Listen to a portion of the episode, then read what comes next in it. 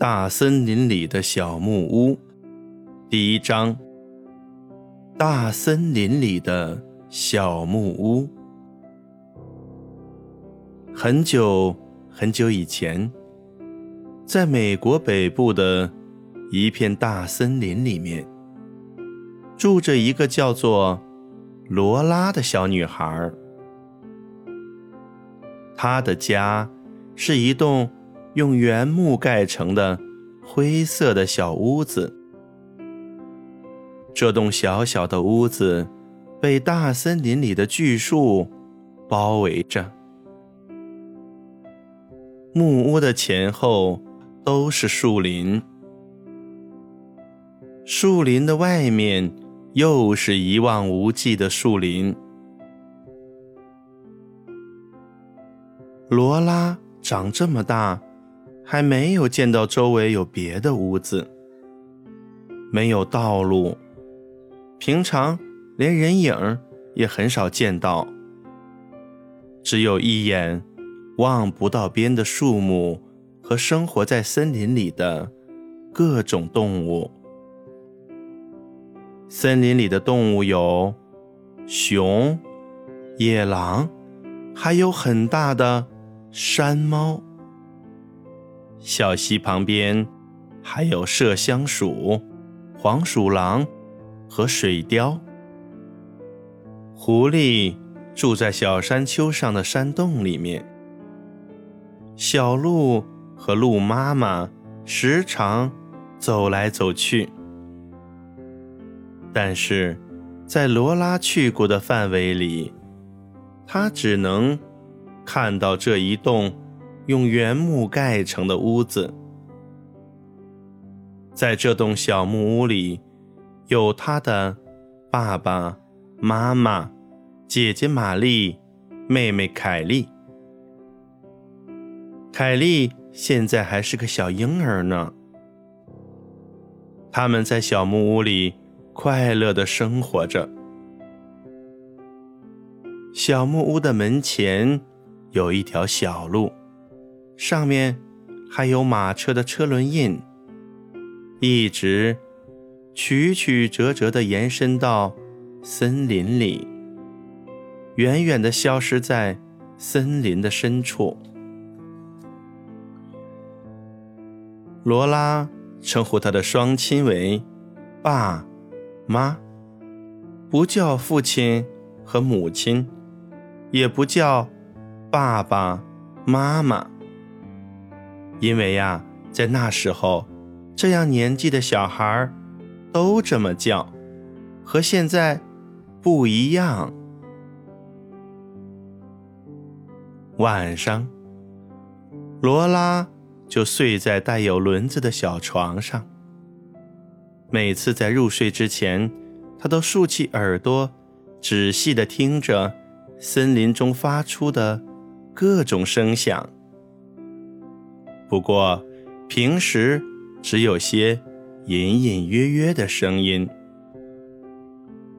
偶尔也会听到从远处传来的野狼的嚎叫声，虽遥远，却很让人害怕。小小的罗拉也知道，野狼能够吃掉一个小女孩。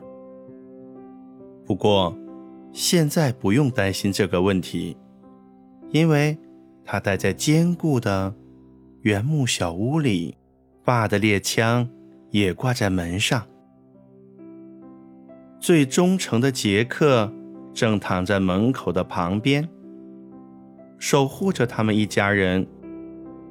杰克是一只身上有斑纹的牛头犬，是和罗拉。一起长大的。每到这个时候，爸总是这样说：“罗拉，去睡觉吧，那野狼是绝对进不来的。”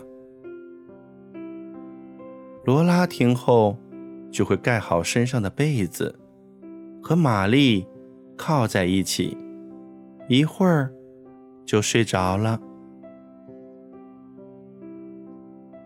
有一天晚上，爸叫醒了罗拉，把她从床上抱起，来到窗边看野狼。那时，正有两只野狼坐在屋子门前。乍一看，像是两只毛发蓬松的小狗。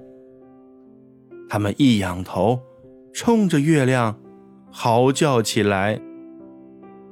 呜呜！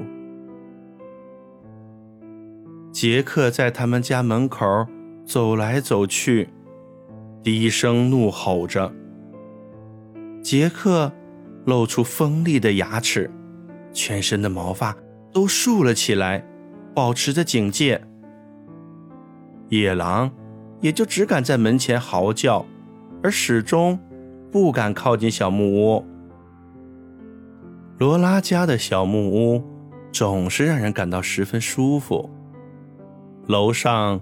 是宽敞的阁楼，下雨的时候，在这里玩耍，可以听到雨点敲打屋顶的声音。楼下是宽敞的客厅，还有一间小小的卧室。卧室有一扇板窗，只要关上它，就有一种与世隔绝的感觉。客厅有两扇玻璃窗，还有一个前门，一个后门。屋子四周设有栅栏。爸告诉罗拉，栅栏的作用是防止灰熊和鹿闯入的。屋子的门前有两棵很美丽的橡树。每天清晨。罗拉醒来的第一件事，就是奔到玻璃窗前，看看今天外面的世界有什么新鲜事情。一天清晨，他在窗边看到两棵橡树上饿吊着一只猎来的鹿。原来，他们是爸昨天猎来的。昨晚在罗拉睡后。带回来的，把猎物吊在树上，可以防止野狼偷偷的把它们吃掉。这一天的午餐，全家人吃到了新鲜的鹿肉，因为味道鲜美，罗拉真想一口气把它们吃完。剩下的鹿肉都必须储藏起来，因为这是全家人。最重要的越冬食物。这些鹿肉要先撒盐，再熏制，最后用干净的纸包好，以便长期储存。